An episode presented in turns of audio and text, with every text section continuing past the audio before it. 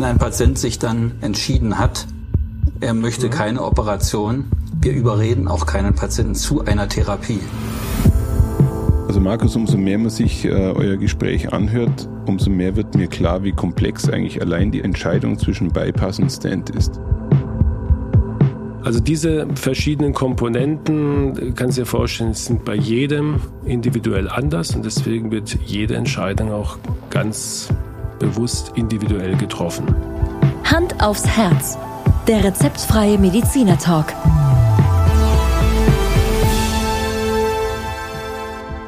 Hallo und herzlich willkommen bei Hand aufs Herz.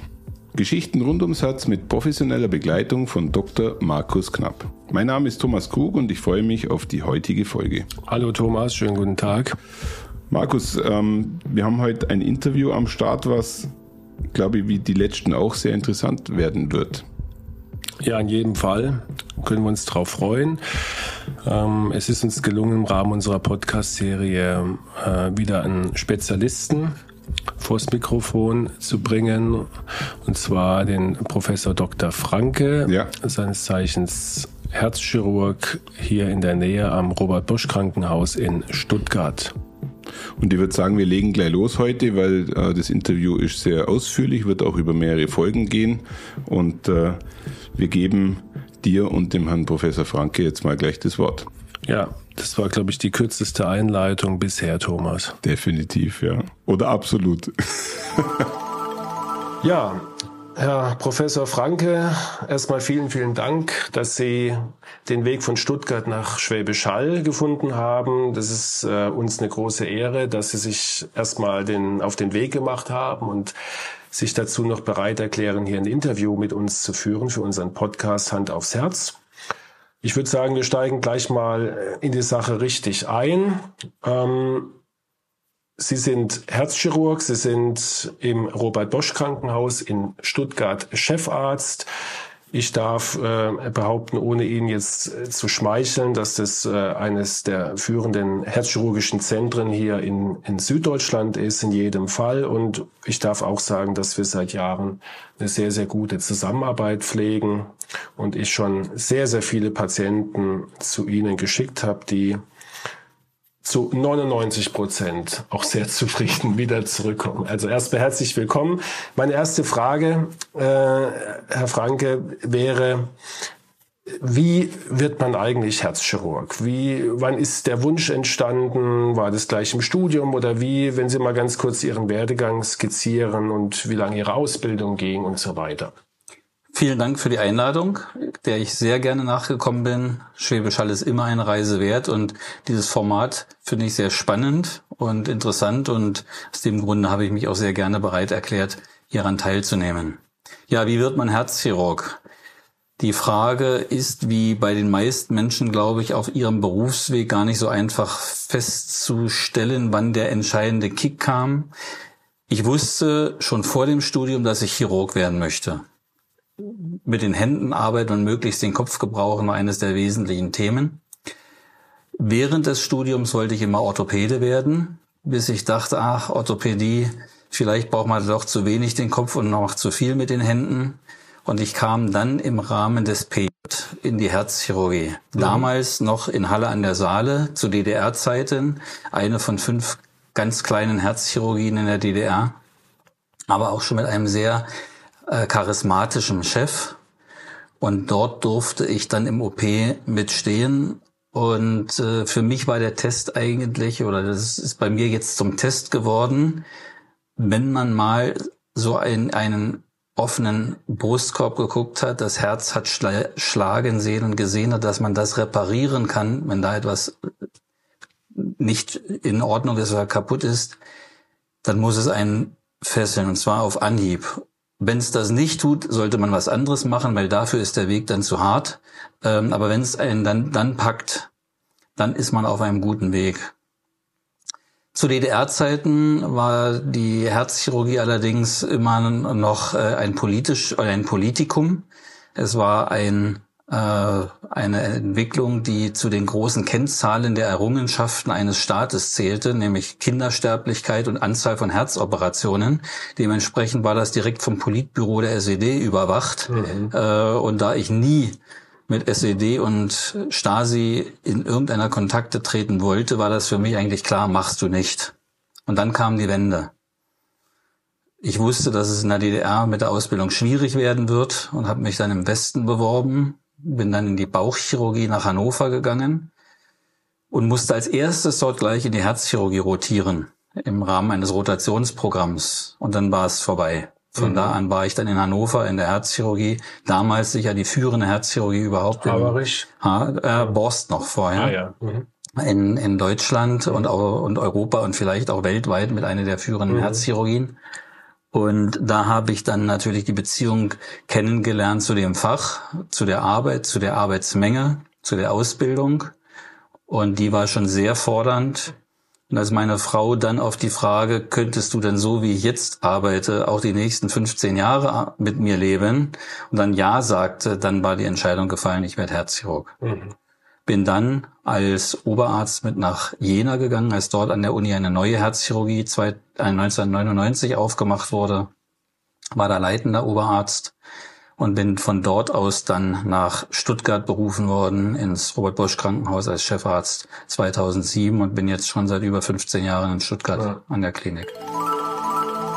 Markus, eins ist äh, schon sehr deutlich bei dem Interview jetzt schon. Die Faszination eures Jobs oder die Faszination des Herzens ist absolut ja, gegeben, oder? Ja, das muss ja so sein. Das ähm, kam ja eben auch so rüber. Ähm, ich glaube, jeder, der den Wunsch irgendwann mal hat, ähm, Kardiologe zu werden oder Herzchirurg oder sich sonst mit dem Herz zu beschäftigen, auch in der Medizintechnik, sagen eigentlich alle das Gleiche. Dieses, dieses Organ ist einfach ein Wunder. Ja. Und wie es funktioniert und ähm, was es, was es auch ja für den für den Körper bedeutet, was es für eine für eine Stellung auch außerhalb der Medizin hat als Symbol, äh, als Liebessymbol und so weiter in der Kunst. Also diese Faszination, die spüren wir alle und ist die Basis einfach, um diesen Beruf auch gut zu machen. Und Markus, nach über einem Jahr äh, Podcast, die wir produzieren, muss ich sagen, äh, hat mir die Faszination, glaube ich, schon nach zehn Folgen angesteckt. Haben wir dich angesteckt? Absolut. Ja? Sehr gut. Ja. ja. Okay, lass uns doch weiter äh, in das Interview reinhören. Okay. Fand ich jetzt interessant, was Sie gesagt haben mit dem Faszination für das Herz. Ähm, mir ging es ehrlich gesagt ganz ehrlich. Ich glaube, irgendwann, irgendwann sieht man dieses Organ ähm, und, und hat so das Gefühl, Mensch, das ist es einfach. Gell? Genau. Ja, fand ich jetzt ganz äh, parallel, kann ich auch für mich ziehen. Ähm, wie groß ist Ihre Abteilung? Wie viel, wie viel Operationen machen Sie so am Tag in Ihrer Abteilung? Wie viel Sie persönlich? Also wir machen im Jahr etwa 2000 Operationen. Pro Tag sind es im Schnitt sieben bis acht Herzoperationen. Es gibt immer noch kleinere Operationen, auch gefäßchirurgische Operationen. Persönlich mache ich täglich zwischen ein und drei Operationen. Mhm. Teilweise auch nicht ganz komplett allein, das ist, sage ich den Patienten, mhm. aber auch, dass ich dann beim Oberarzt operiere. Mhm. Ich den zentralen Teil mache, der Oberarzt einen, einen Teil noch, weil sonst komme ich gar nicht hinterher mit mhm. der mit der persönlichen Leistungserbringung. Ähm, und die Abteilung ist, ich würde sagen, eine der Top Ten in Deutschland von der Größe her. Mhm. Wie lange dauert es heutzutage? Ist normal, es kommt nach dem Studium ein Assistenzarzt in Ihrer Abteilung mit dem Wunsch und dem Ehrgeiz, Herzchirurg zu werden. Wie lange dauert es im Schnitt? sicherlich sehr individuell, aber im Schnitt, bis er dann, ich sag mal, die erste Operation eigenverantwortlich alleine durchführt. Eigenverantwortlich durchführen darf er sie erst ab Facharztniveau. Mhm.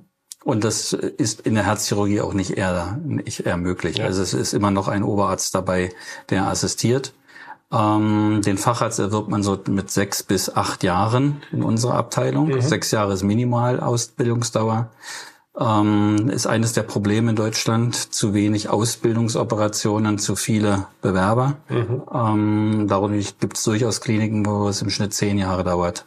Äh, aber bei uns ist die bis zum Facharzt etwa sieben Jahre. Und dann rechnen sie nochmal ungefähr fünf Jahre, bis man alle Standardoperationen sauber, gut und sehr gut operieren kann und nochmal fünf Jahre, bis sie das gesamte Spektrum sicher ja. selbstständig operieren können. Also Pi mal Daumen 15 Jahre, kommen noch sechs Jahre Studium dazu, das heißt 20 Jahre, ja, bis ein Herzchirurg ein Herzchirurg Ein sehr guter Herzchirurg ist. Okay. Herr Thomas, 20 Jahre hast du gut zugehört. Hättest du es gedacht, dass es so lange geht? Also, dass ihr eine lange Ausbildungszeit habt, ist mir bewusst. Ja, aber dass es 20 Jahre dann beansprucht, muss ich ehrlich sagen, ähm, ist Wahnsinn. Ist schon, schon was anderes. Ja. Der, wenn man es jetzt mit der Wirtschaft vergleicht, äh, ist man sicherlich nach 20 Jahren schon in ganz anderen Sphären, wenn man in einem Unternehmen bleibt, kann ich also, mir vorstellen. Also wenn du 20 Jahre als Ingenieur irgendwo arbeitest, bist du entweder selbstständig oder du bist Geschäftsführer ja. eines Unternehmens. Ja. ja. Also dann kriegt man ein bisschen eine Vorstellung. Ja. Und ähm, Natürlich, wir in der Wirtschaft haben ein Grundstudium von vier Jahren und eigentlich muss man ganz ehrlich sagen, nach vier Jahren bist du im Arbeitsmarkt schon relativ stark angekommen. Das ist bei euch überhaupt nicht der Fall. War dein Studium dann oder deine Ausbildungszeit war aber keine 20 Jahre? Man muss es immer differenzieren. Es geht jetzt ja hier auch jetzt nicht um die reine Ausbildungszeit. Er hat ja. ja, auch gesagt, es geht ja letztendlich kannst du dich irgendwann dann Facharzt nennen. Also nach dem Studium dauert es ähm, zwischen sechs und zehn Jahren. Mhm. Und er differenziert zwischen, zwischen dem Erwerb des Facharztes, bis du dann wirklich ein, ein ja. guter oder sehr guter Herzchirurg bist. Das heißt, die Erfahrung. Und, und deswegen kann man es durchaus in der Kardiologie vergleichen mit einem guten Interventionalisten, also derjenige, der Herzkatheter durchführt und auch Stents setzt oder andere Eingriffe macht. Und da braucht man natürlich, bis man das gut macht, auch einige Jahre. Also es ist vergleichbar, wobei natürlich die, die manuelle Tätigkeit eines Herzchirurgen jetzt nicht mit einem äh, Kardiologen, der Interventionen macht, vergleichbar ist. Das muss man ja auch mal äh, ganz klarstellen. Aber die Erfahrung, auch das hat man ja schon mehrfach in anderen Folgen erwähnt, die Erfahrung des, des Arztes, ja. sei es in der, wenn er manuell was macht oder ähm, Diagnostik macht, ist eigentlich immer das A und O.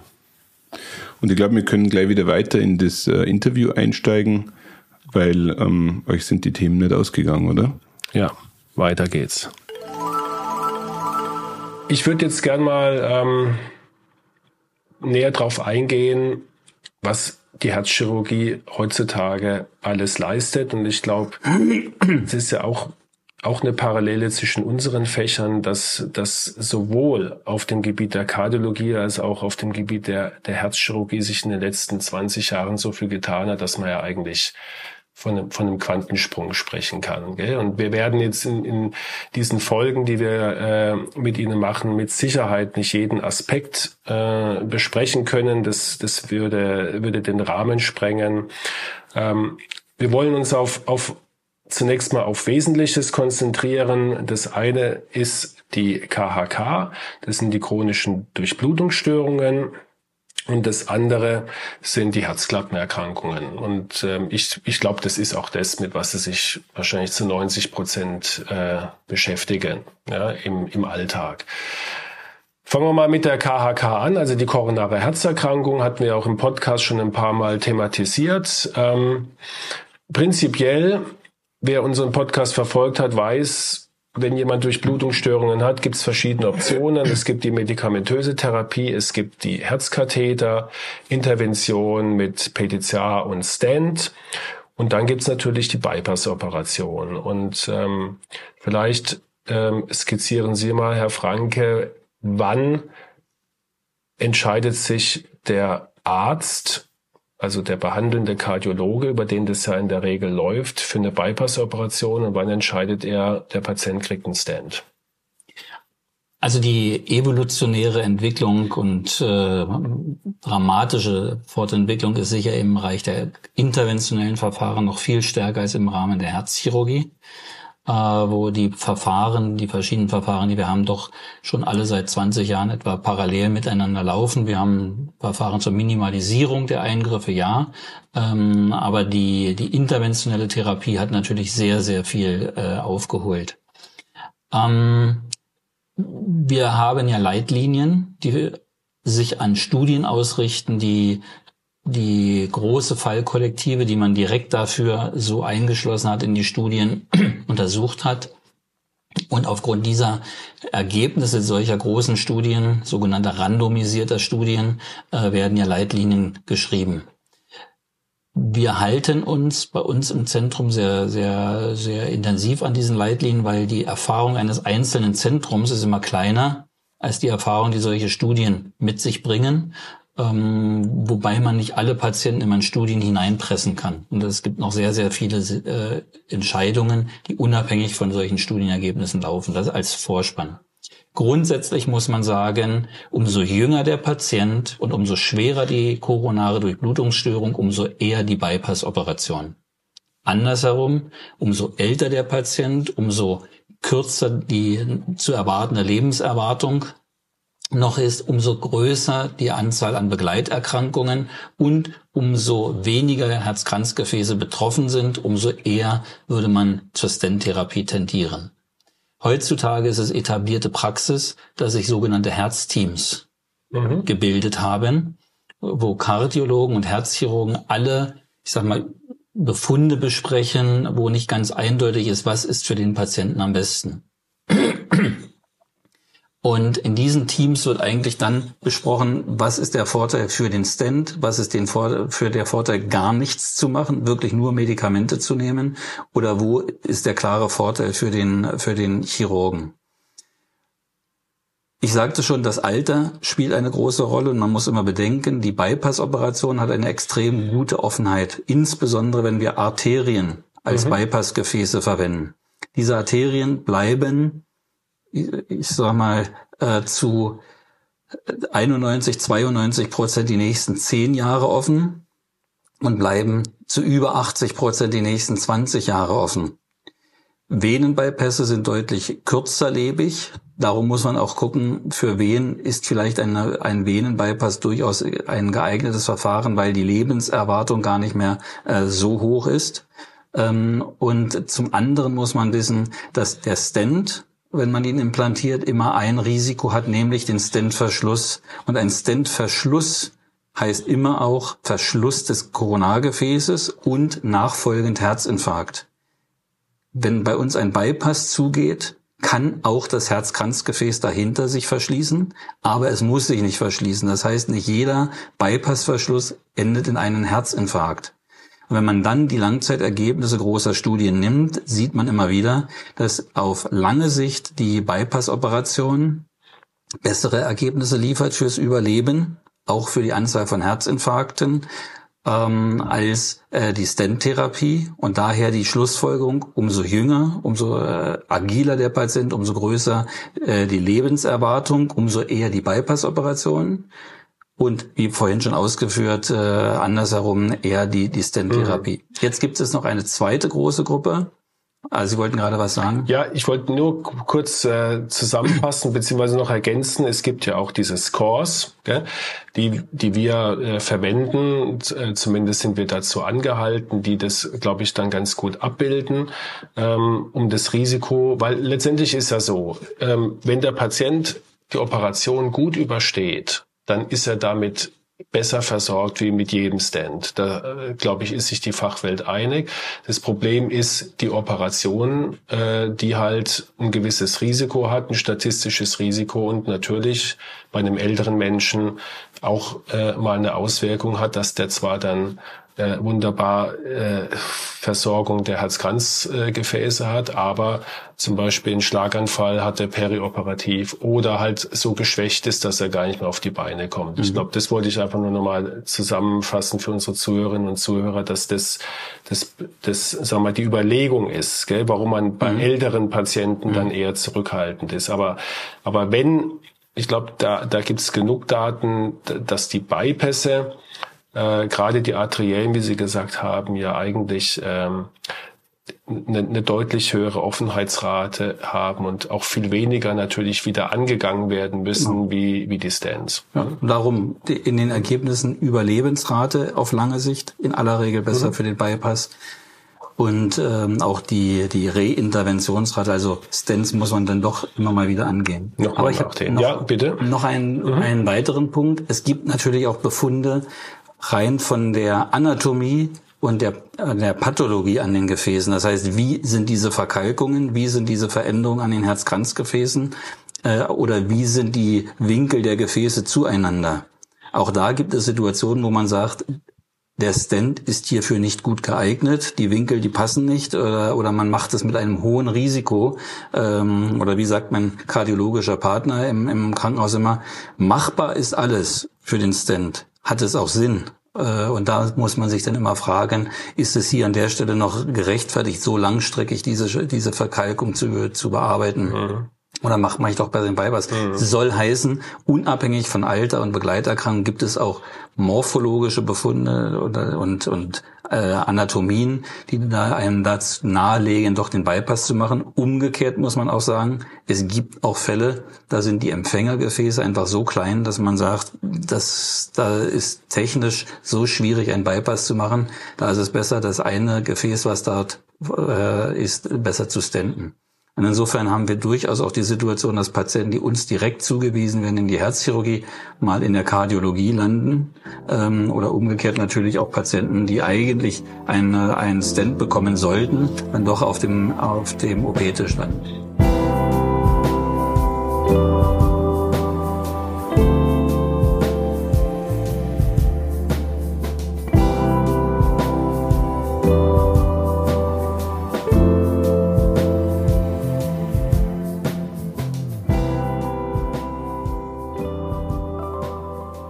Markus, geballte Information, die ihr hier gerade äh, miteinander diskutiert habt. Man spürt irgendwo, dass hier zwei Fachleute fachsimpeln, kann man fast sagen, oder? Ja, kann ich mir vorstellen, dass es jetzt für den Laien ähm, schon an der Grenze wieder ist, das, das da wirklich komplett zu verstehen und, und da mitzukommen. Ja. Ähm, Darum lass uns mal die Gelegenheit nutzen und, und einfach nochmal auf einfache Art vielleicht ein paar Themen mhm. in den Raum stellen. Wir sprechen jetzt hier gerade äh, dauernd über den Bypass und den Stand.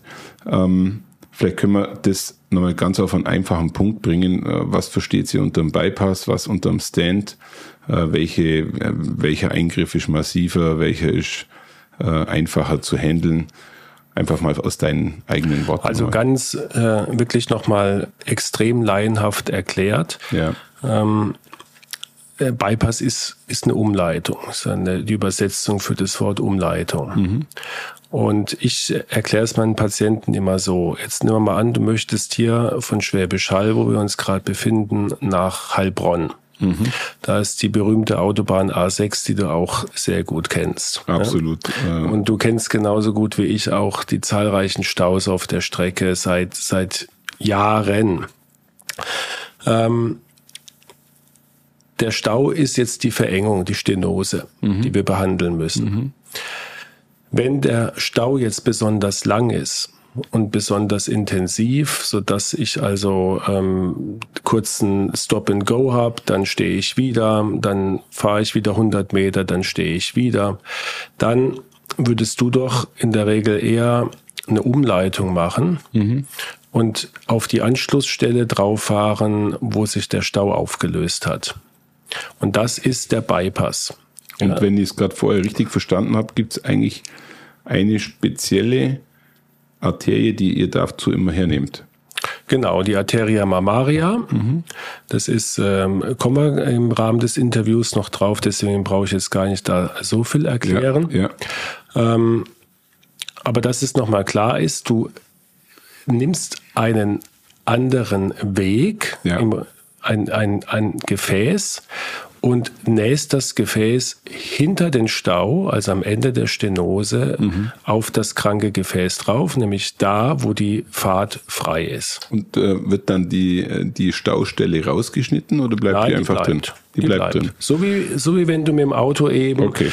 äh, nicht auf die äh, Anschluss A fährst, wo ja. der Stau ist, sondern auf den Anschluss B fährst, wo der Stau vorbei ist. Wie also man lässt, also man lässt hast. immer noch was durchtröpfeln, was halt so genau. der Stau zulässt. In der Regel verschließt sich das dann über die Jahre dann komplett. Es kann okay. aber auch sein, das bleibt auf. Ja. Und der Stand, um jetzt bei dem Beispiel zu bleiben, ähm, heißt nichts anderes, dass ich, dass ich einen kurzen Baustellenabschnitt freiräume. Ja. Den Weg, also die Baustelle wegräume, ähm, martialisch, sage ich mal, dann fährt dann irgendein LKW durch und räumt die ganzen Schilder äh, beiseite, mhm. drängt sie an die Leitplanke und dann ist der Weg in diesem Abschnitt, in diesem kurzen Abschnitt wieder frei und der Verkehr kann ungestört fließen. So das ist der Stand. So wie, wie ein Schneepflug, der durchfährt Exakt. und einfach alles nur zur Seite ja. schiebt.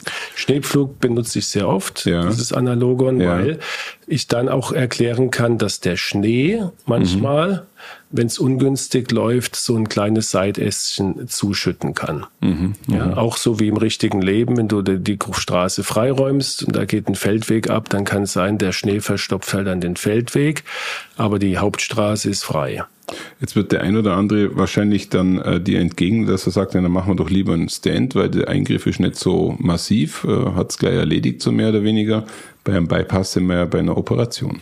Genau. Ähm, und das ist ja auch immer, das hat er ja eben auch sehr gut erklärt, was, was eben die Vorteile vom Bypass ja. Äh, ist, sind. Die, die Vorteile sind, dass wenn der Bypass gesetzt ist, äh, die Offenheitsrate mhm. dem Stand überlegen ist. Mhm. Also das heißt, die, die Tatsache, dass ein Stand zugeht, ist höher als ein Bypass, der gut gelegt ist. Mhm. Und deswegen ist es immer gut, der Patient hat Bypässe, wenn er die Operation überstanden hat. Und das ist die Krux.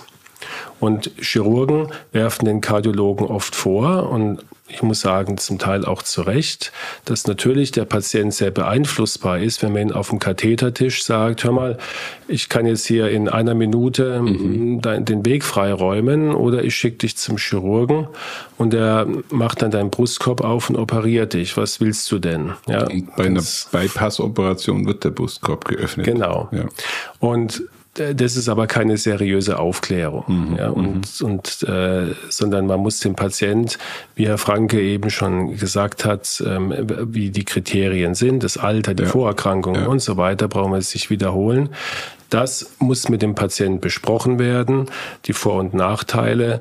Und auch die Kollegen, die Chirurgen, die Kardiologen geben ihre Meinung dazu ab und dann trifft man zusammen eine Entscheidung. Ähm, wir sind ja in dem Sinne unser eigenes Ersatzteillager. Wie lang ist denn so ein Bypass? Also wie viel, wie viel Arterie wird da rausgeschnitten und in einen Bypass gelegt?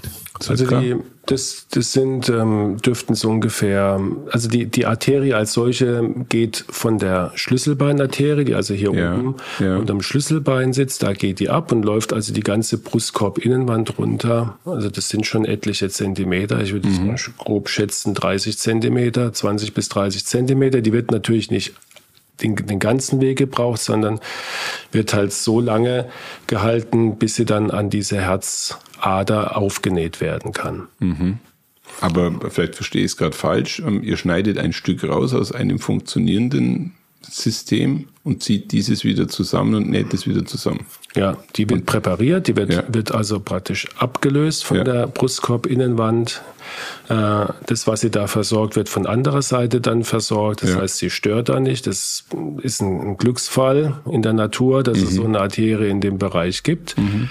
Und dann werden die Seitäste abgeklemmt äh, und dann wird es auf mhm. das Herz draufgenäht, auf die Ader.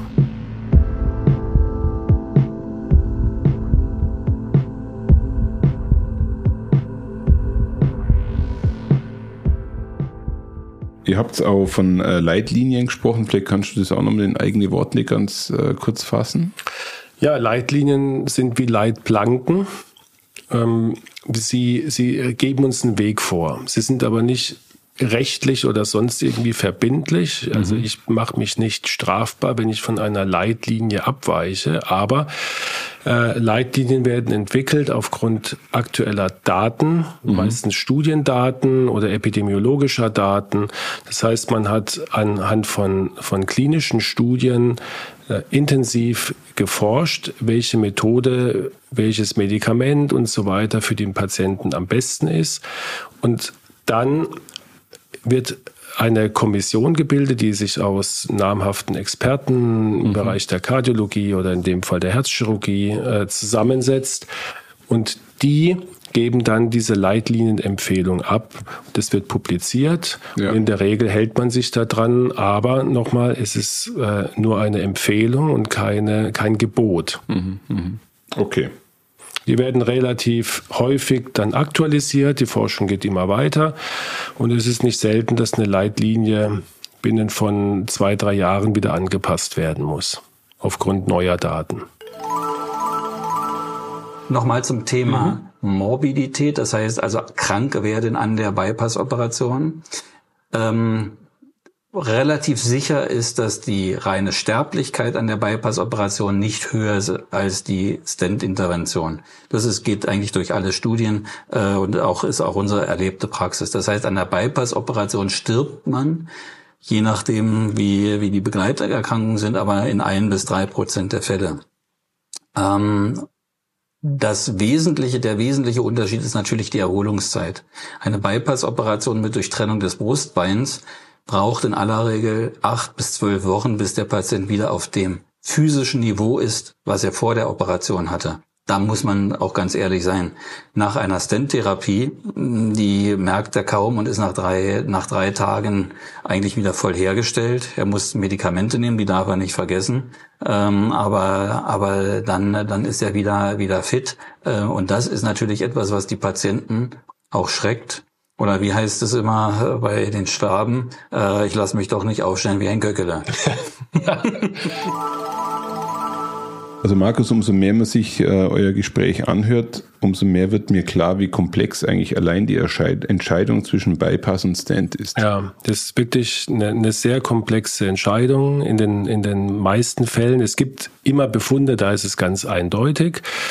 Aber wie wir jetzt eben ausreichend gehört haben. Es, es sind so viele Komponenten, die da mit, mit einspielen. Also das, das und die Vorerkrankungen, der anatomische Befund, wo sitzen die Stenosen, an Bifurkationen am Hauptstamm, an kleinen Gefäßen, sind es mehrere in Serie oder ist es nur eine, ähm, wie groß sind die Gefäße, ähm, dann natürlich, wie, wie sind die Voraussetzungen für eine Bypass-Operation mhm. generell? Also es gibt ja auch ganz karektische, also sehr, sehr dünne Patienten oder sehr übergewichtige Patienten. Und last but not least auch natürlich, was will der Patient? Ja, also es gibt auch durchaus Patienten, die vor jeder Operation zurückschrecken und obwohl alle Kollegen sagen, lass dich operieren, dazu nicht in der Lage sind. Also diese verschiedenen Komponenten, kannst du dir vorstellen, sind bei jedem individuell anders und deswegen wird jede Entscheidung auch ganz bewusst individuell getroffen. Und Markus, ich sage dir ganz ehrlich, vor wir über dieses äh, Thema heute gesprochen haben, war ich immer der Meinung, dass die Stents eigentlich die Bypässe ersetzen. Mhm, war, meine, war meine laienhafte Meinung, ja. Ja. Das ist Wunschdenken der Kardiologen, sage ich jetzt mal, aber das, das wird in absehbarer Zeit nicht passieren. Ja. ja, weil es so komplex ist, bin ich im Interview dann nochmal weiter drauf eingegangen, auf das sogenannte Hard Team. Ja. Das vorhin schon mal, dieser Begriff fiel äh, vorhin schon mal und hören wir uns mal an, was es dazu noch so zu sagen gibt. Alles klar. Aber deswegen, und das betonen wir vielleicht nochmal, gibt es dieses Heart-Team, also dieses Herz-Team. Ich glaube, wir können das so vergleichen wie mit einem Tumorboard in der genau. Onkologie. Da sitzen also die, die verschiedenen äh, Spezialisten zusammen und diskutieren im Sinne des Patienten ähm, den Fall. Ich glaube, ihr Problem ist, ist eher, dass, dass viele Patienten gar nicht den Weg ins H-Team schaffen. Ja, und äh, wo Sie das gerade gesagt haben, wenn der, wenn der Patient auf dem Kathetertisch liegt und ich äh, überspitze jetzt mal, aber na, natürlich gibt es äh, sehr selbstbewusste Kardiologen, ähm, und die sagen dann, also ich kann Ihnen das jetzt hier mal, mal schnell mit einem Stand machen in einer halben Stunde. Sie können aber auch operiert werden. Das ist die, die gleichwertige Alternative. Da müssen Sie dann 15 Wochen rechnen, bis Sie wieder fit sind. Dann ist ja klar, wie der Patient entscheidet genau. in der Regel. Ja? Und das kommt zum nächsten, sagen wir, führt zu der nächsten Frage. Sie sind ja, Sie haben eine, eine, eine Fachrichtung es, es gibt ja keinen ambulanten Herzchirurgen, zumindest kenne ich keinen.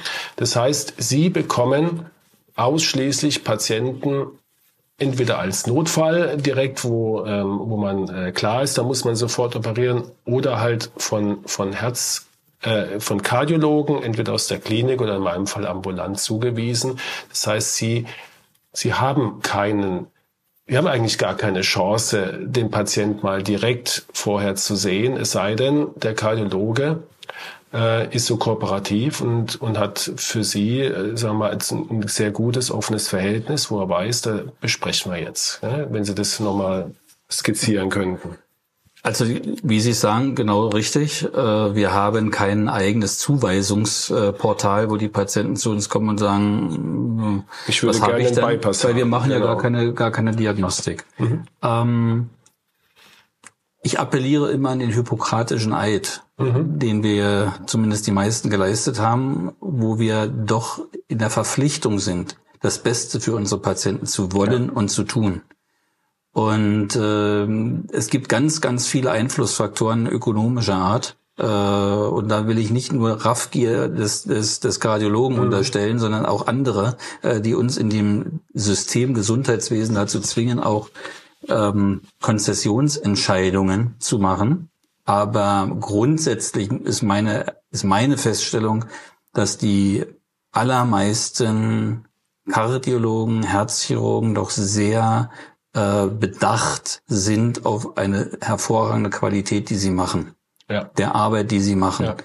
Ähm, die Überzeugungen sind manchmal unterschiedlich, aber es ist auch die Qualität der, der Menschen äh, und der, der Fachleute. Man kann auch nicht sagen, jeder Herzchirurg ist wie der andere Herzchirurg, jede Herzchirurgie ist wie die andere Herzchirurgie und jeder Kardiologe liefert die Ergebnisse einer Stent-Therapie ab, die in, den Leit die, die in den Studien produziert wurde, die in den Leitlinien dann zitiert ja. wird. Und diese, diese qualitativen Unterschiede, die sind einfach da und die ja. hängen natürlich auch mit mit mit Erfahrung und mit mit äh, mit Erfahrung hauptsächlich ab. Ja. Und ich glaube, bei Ihnen in der Klinik ähm, haben Sie das Glück, dass Sie äh, den Kollegen von der Cardio, einen Kollegen von der Kardiologie haben, auf den das genauso äh, zustimmt, was Sie eben gesagt haben, gell? dass da mit Augenmaß und, und mit Verstand, mit Sachverstand mhm. und mit einem guten Miteinander immer die beste Entscheidung für den Patienten getroffen wird. Natürlich ist es gibt's Fälle, da kann man so und so entscheiden, gell? Genau. das ist doch völlig klar. Und das Vielleicht, ist auch in Ordnung. Das ist und und genau. ich sage immer wieder, wenn ein Patient sich dann entschieden hat, er möchte mhm. keine Operation, wir überreden auch keinen Patienten zu einer Therapie. Mhm. Andersrum genauso wenig. Ja, weil weil dieses Überreden, wir haben alle wir, wir liefern hervorragende Ergebnisse, aber wir haben alle auch Komplikationen. Mhm. Und wir, wir wissen nicht, ob für den Individualfall nicht die, die Komplikation vermeidbar gewesen wäre, mhm. äh, wenn man ihn genau andersrum versorgt hätte. Und insofern ist es letztendlich doch eine, eine Entscheidungsfindung zu dritt. Kardiologe, Herzchirurg und Patient. Ja.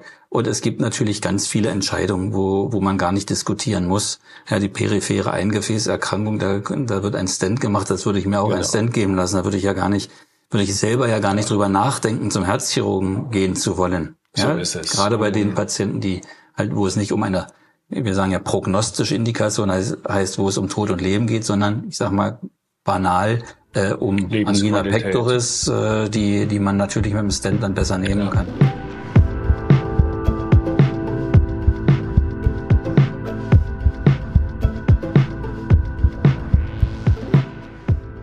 Tja, und dann habe ich schon wieder was gelernt. Ich war immer der Meinung, man könnte direkt in ein äh, Herzklinikum, in dem Fall ins Robert Bosch Krankenhaus reinlaufen und sich dort einfach äh, behandeln lassen.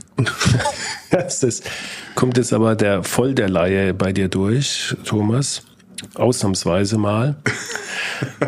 Das geht natürlich nicht, gell? Weil, weil du brauchst ja eine, eine Vordiagnostik. Also das ist ja bei in, in jeder Chirurgie so, ja. dass du nicht einfach kommst und sagst, ich möchte jetzt hier mal operiert werden, sondern der Chirurg fragt sofort, ja, was wollen Sie denn operiert werden und warum? Und da mhm. braucht man eine Vordiagnostik. Und ähm, im Bereich der Kardiologie ist es tatsächlich so, dass, dass die gesamte Diagnostik davor der Kardiologe liefert. Mhm. Und das ist eben, das kam ja auch eben ganz gut raus, das ist eben die Krux für die Chirurgie, dass sie da in einem gewissen Abhängigkeitsverhältnis ist, weil die Patienten, die die Chirurgen bekommen, laufen alle über die Kardiologie und da ist natürlich die Einflussnahme mehr oder weniger groß. Und somit ist der Kardiologe eigentlich wirklich die entscheidende Instanz, um dann auch die Weichen richtig zu stellen. Richtig. Und für unsere Zuhörerinnen und Zuhörer, ähm, woran erkennt man jetzt, dass der Kardiologe von dem man behandelt wird, da auch einfach objektiv ist, ja, und nicht äh, aus rein, sage ich jetzt mal, kardiologischer Sicht argumentiert, indem er mit dem Patienten die verschiedenen Möglichkeiten diskutiert und anspricht. Ja, ja. Und dann kann er natürlich seine, seine Meinung dazu äußern. Ne? Und wenn der Patient dann aber das Gefühl hat, okay, das ging mir jetzt zu schnell oder das geht jetzt hier ähm, ja, hoppla die hopp, ja. dann kann er sich natürlich eine Zweitmeinung jederzeit holen und kann, und das ist jetzt dann der Unterschied, mit seinen Befunden sich auch in einer Herzchirurgie vorstellen. Und dann kriegt er da auch seine Meinung. Also ich sage mal so, der, der gute Kardiologe lässt dem Patienten oder der Patientin gewisse Entscheidungsräume offen. Ähm, nicht oder Alternativen ja, oder oder wie, wie kann man das richtig sagen? Er erklärt dem Patienten seinen Befund ja. und erklärt die verschiedenen Optionen, die man jetzt hat mhm. und gibt dann am Ende eine objektive mhm. persönliche mhm. Empfehlung. Mhm. Und so, das darf ich für mich behaupten, so läuft es bei uns, auch in Zusammenarbeit gerade mit Professor Franke, mhm. dass ich die Diagnostik mache, den Herzkatheter. Ja. ja.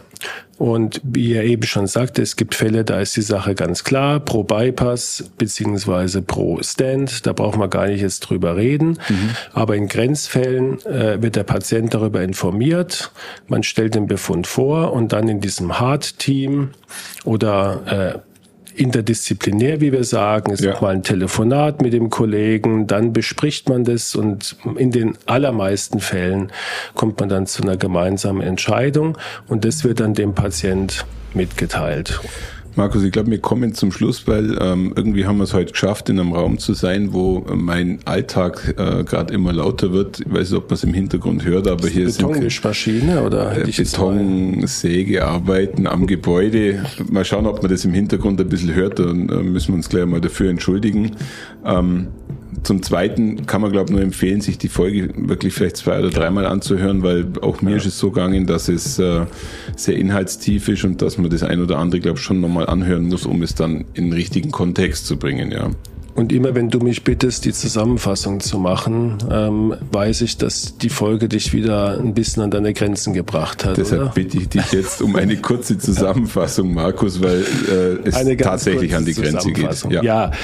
Was haben wir in der Folge gelernt, Thomas? Ich glaube, das Erste, dass äh, um Herzchirurg zu werden, braucht man einen langen Atem. Ja. Und jeder, der heutzutage operiert wird, in einer Herzchirurgie kann sicher sein, dass dort sehr erfahrene, gut ausgebildete Menschen arbeiten, die mhm. lange, lange Zeit unter Aufsicht erst operiert haben und dann erst, wenn, wenn der äh, verantwortliche Leiter der Abteilung der Meinung ist, der kann das jetzt dann ja. der eigenverantwortlich operieren. Ich glaube, das ist nochmal ganz wichtig, dass man da sich immer in guten Händen aufgehoben weiß. Wir haben anschließend ähm, lange drüber gesprochen, über das Thema Bypass oder Stand mhm. und haben erfahren, dass es verschiedene Kriterien für uns gibt, wo der Bypass besser ist und Kriterien, wo der Stand besser ist. Mhm. Ähm, wir haben gelernt, was prinzipiell der Unterschied der Methode ist zwischen einem Bypass und einem Stand. Ja und dass die Entscheidung, in welche Richtung es geht, gemeinsam getroffen wird, entweder im kurzen Austausch mit einem Telefonat oder in einem sogenannten H-Team, wo also auf Leitlinienbasis, das heißt nach bestem Wissen und Gewissen und äh, basierend auf den neuesten Studiendaten dann die Entscheidung für den Patient und äh, für sonst nichts, sondern ausschließlich für den Patient getroffen wird. Und ich kann für mich sagen, dass auch diese Folge wieder äh, einen wesentlichen Eindruck hinterlassen hat, und zwar, dass das alles schon auch äh, sehr vertrauensvoll abläuft und, und dass man auch Vertrauen fassen kann in das, was ihr da macht. Ähm, das geht mir eigentlich bei fast jeder Folge so. Und ich hoffe, das kommt auch ein bisschen bei unseren Zuhörerinnen und Zuhörern an. Besser hätte ich es nicht sagen können, Thomas. Dann äh, würde ich sagen, beenden wir diese Folge, bevor die Decke über uns zusammenbricht. genau. Und äh, bis zum nächsten Mal. Bis zum nächsten Mal, Thomas. Danke. Danke dir. Markus, ich dir, jetzt, soll ich dir was verraten? Ja, ich wollte dir auch was verraten. Jetzt verrate ich dir erst. Die nächste Herzchirurgie-Folge wird noch anspruchsvoller für Jetzt dich. hör doch auf. Mhm. Aber weißt du, was ich toll finde? Weißt du, was ich toll finde? Dass du praktisch ein A-Team hast. Ach nee, es war ein H-Team. Aber ein A-Team wie in den 80er Jahren. Ja. Das A-Team, kennst du das noch? Ja, natürlich. Ja. Jetzt können wir uns mal überlegen, wer, äh, wen wir dort äh, abbilden würden. Aber ich glaube, Herzchirurg gab es nicht damals. Schauen Sie mal bei uns vorbei unter www.handaufsherz-podcast.de und bleiben Sie immer über uns auf dem Laufenden auf unserem Instagram-Account. Hand aufs Herz, Ihr rezeptfreier Mediziner-Talk rund ums Thema Herzgesundheit.